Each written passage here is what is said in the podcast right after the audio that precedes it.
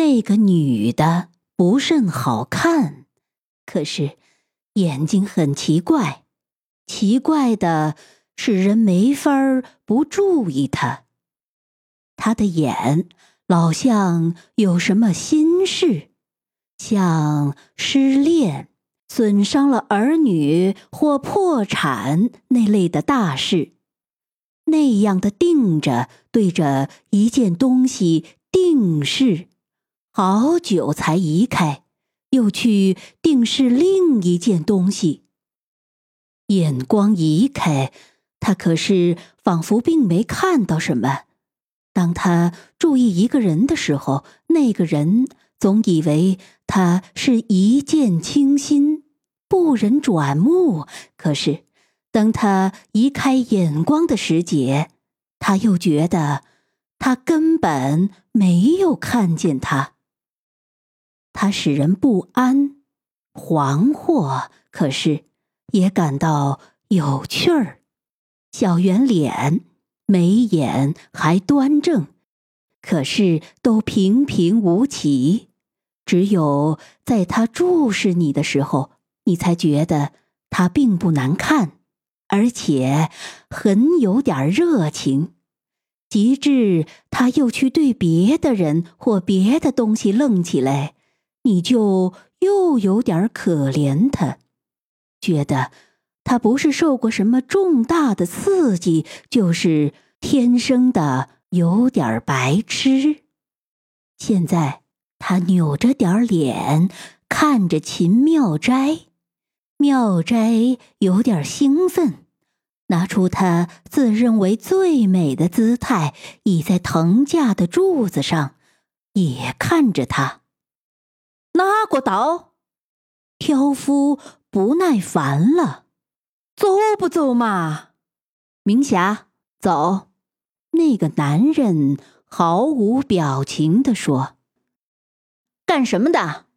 妙斋的口气很不客气地问他，眼睛还看着明霞：“我是这里的主任。”那个男的一边说。一边往里走，啊！主任，妙斋挡住他们的去路。我们的主任姓丁，我姓尤。那个男的随手一拨，把妙斋拨开，还往前走。厂长派来的新主任，秦妙斋饿住了。闭了一会儿眼，睁开眼，他像条被打败了的狗似的从小道跑进去。他先跑到大厅，丁，老丁，他急切的喊：“老丁！”丁主任披着棉袍。手里拿着条冒热气的毛巾，一边擦脸一边从楼上走下来。他们派来了新主任。啊！丁主任停止了擦脸。新主任，集合集合，叫他怎么来的怎么滚回去。妙斋回身想往外跑。丁主任扔了毛巾，双手撩着棉袍，几步就把妙斋赶上，拉住。等等，你上楼去，我自有办法。妙斋还要往外走，丁主任连推带搡，把他推上楼去，而后把钮子扣好。稳重庄严的走出来，拉开门，正碰上尤主任。满脸堆笑的他向尤先生拱手：“欢迎欢迎欢迎新主任！”这是他的手向明霞高拱。没有等尤主任回答，他亲热的说。主任太太吧，紧跟着他对挑夫下了命令：“拿到里面来嘛！”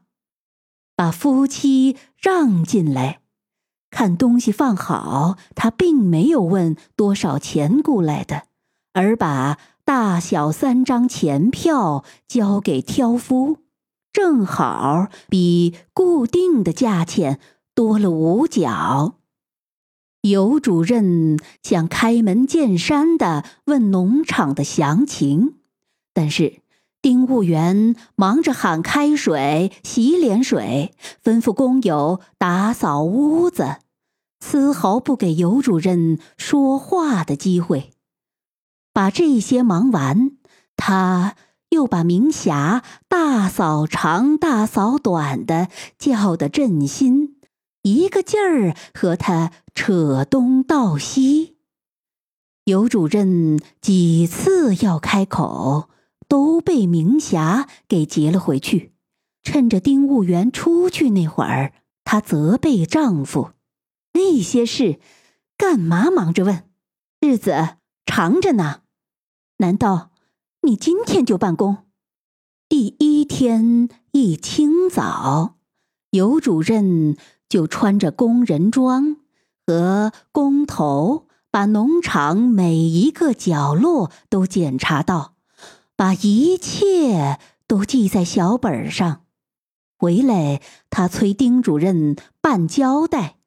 丁主任答应三天之内把一切办理清楚。明霞又帮了丁务员的忙，把三天改成六天。一点儿合理的错误，使人抱憾终身。尤主任。他叫大兴，是在美国学园艺的。毕业后便在母校里做讲师。他聪明、强健、肯吃苦，做起试验来，他的大手就像绣花的姑娘那么轻巧、准确、敏捷。做起用力的工作来，他。又像一头牛那样强壮耐劳，他喜欢在美国，因为他不善应酬，办事认真，准知道回到祖国必被他所痛恨的虚伪与无聊给毁了。但是，抗战的喊声震动了全世界，他回了国，他知道农业的重要。和中国农业的极应改善，他想在一座农场里或一间实验室中，把他的血汗献给国家。回到国内，他想结婚，结婚在他心中是一件必然的、合理的事。结了婚，他可以安心的工作，身体好，心里。也清静，他把恋爱视成一种精力的浪费。结婚就是结婚，结婚可以省去许多麻烦，别的事都是多余，用不着去操心。于是有人把明霞介绍给他，他便和她结了婚，这很合理。但是。也是个错误。明霞的家里有钱，尤大兴只要明霞，并没有看见钱。他不甚好看，大兴要的是一个能帮助他的妻子，美不美没有什么关系。明霞失过恋，曾经想自杀，但这是他过去的事。与大兴毫不相干，他没有什么本领，但在大兴想，女人多数是没有本领的。结婚后，他曾以身作则的去吃苦耐劳，教育他，领导他，只要他不瞎胡闹，就一切不成问题。他娶了她。明霞呢，在结婚之前，颇感到些心悦，不是因为他得到了理想爱人，大兴并没请他吃过饭或给他买过鲜花，而是因为大兴足以替他雪耻。他以前所爱的人抛弃了他，像随便把一团废纸扔在垃圾堆上似的。但是，他现在有了爱人。他又可以仰着脸走路了。在结婚后，他的那点心愿和婚礼时戴的头纱差不多，永远收藏起去了。他并不喜欢大兴，大兴对工作的努力，对金钱的冷淡，对三姑六姨的不客气，都使他感到苦痛。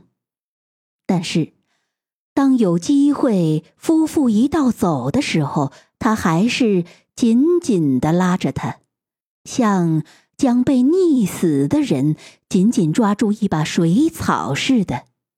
无论如何，他是一面雪耻的旗帜，他不能再把这面旗帜随便扔在地上。大兴的努力，正直。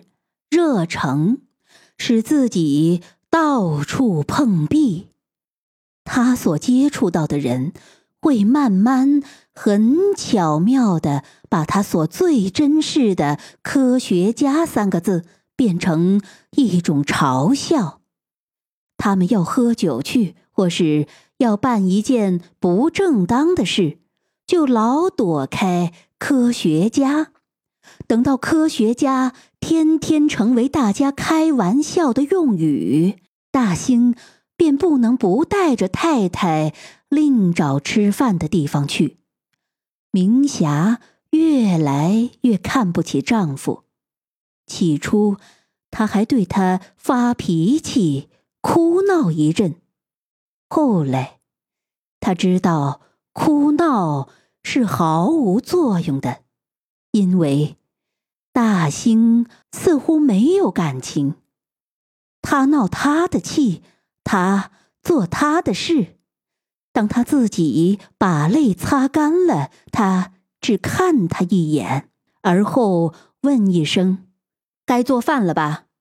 他至少需要一个热吻，或几句热情的安慰。他至多只拍拍他的脸蛋。他绝不问闹气的原因与解决的办法，而只谈他的工作。工作与学问是他的生命，这个生命不许爱情来分润一点儿利益。有时候，他也在他发脾气的时候偷偷去弹自己的一颗泪，但是。他看得出，这只是怨恨他不帮助他工作，而不是因为爱他或同情他。只有在他病了的时候，他才真像个有爱心的丈夫。他能像做试验时那么细心来看护他。他甚至于坐在床边。拉着他的手，给他说故事，但是他的故事永远是关于科学的，他不爱听，也就不感激他。及至医生说他的病已不要紧了，他便马上去工作。医生是科学家。医生的话绝对不能有错误。他丝毫没想到，病人在没有完全好了的时候，还需要安慰与温存。他不能了解大兴，又不能离婚，他只能时时的定睛发呆。现在。他又随着大兴来到树华农场，他。已经厌恶了这种搬行李、拿着洗脸盆的流荡生活。他做过小姐，他愿有自己的固定的款式的家庭。他不能不随着他来，但是既来之，则安之。他不愿过十天半月又走出去。他不能辨别谁好谁坏，谁是谁非，但是她决定要干涉丈夫的事，不让他再多得罪人。她这次需起码把丈夫的正直刚硬冲淡一些，使大家看在她的面上原谅了尤大兴。他开手。便帮忙了丁务员，还想敷衍一切活的东西，就连院中的大鹅，他也想多去喂一喂。尤主任第一个得罪了秦妙斋，秦妙斋没有权利住在这里，请出。秦妙斋本没有任何理由充足的话好说。但是他要反驳，说着说着，他找到了理由：“你为什么不称呼我为艺术家呢？凭这个侮辱，他不能搬走。咱们等着瞧吧，看谁先搬出去。”尤主任只知道守法讲理是必然的事。虽然回国以后已经受过多少不近情理的打击，可是还没遇见这么荒唐的事。他动了气，想请警察把妙斋捉出去。这时候，明霞又帮了妙斋的忙，替他说了许多：“不要太忙，他总会顺顺当当的搬出去。”妙斋和丁务员开了一个秘密会议，妙斋主战，丁务员主和。但是，在妙斋说了许多强硬的话之后，丁务员也同意了主战。他称赞妙斋的勇敢，呼他为侠义的艺术家。妙斋。感激的几乎晕了过去。事实上，丁务员绝对不想和尤主任打交手战。在和妙斋谈过话之后，他决定使妙斋和尤大兴作战，而他自己充好人。同时，关于他自己的事。他必定先和明霞商议一下，或者请他去办交涉。他避免与尤主任做正面冲突。见着大兴，他永远摆出使人信任的笑脸。他知道出去另找事做不算难，但是。找与农场里这样的舒服而又收入高的事，就不大容易。他决定用忍字对付一切。假若妙斋与工人们把尤主任打了，他便可以利用机会复职；即使一时不能复职，他也会。运动明霞和股东太太们，让他做个副主任。他这个副主任，早晚会把正主任顶出去。他自信有这个把握，只要他能忍耐，把妙斋与明霞埋伏在农场，他进了城。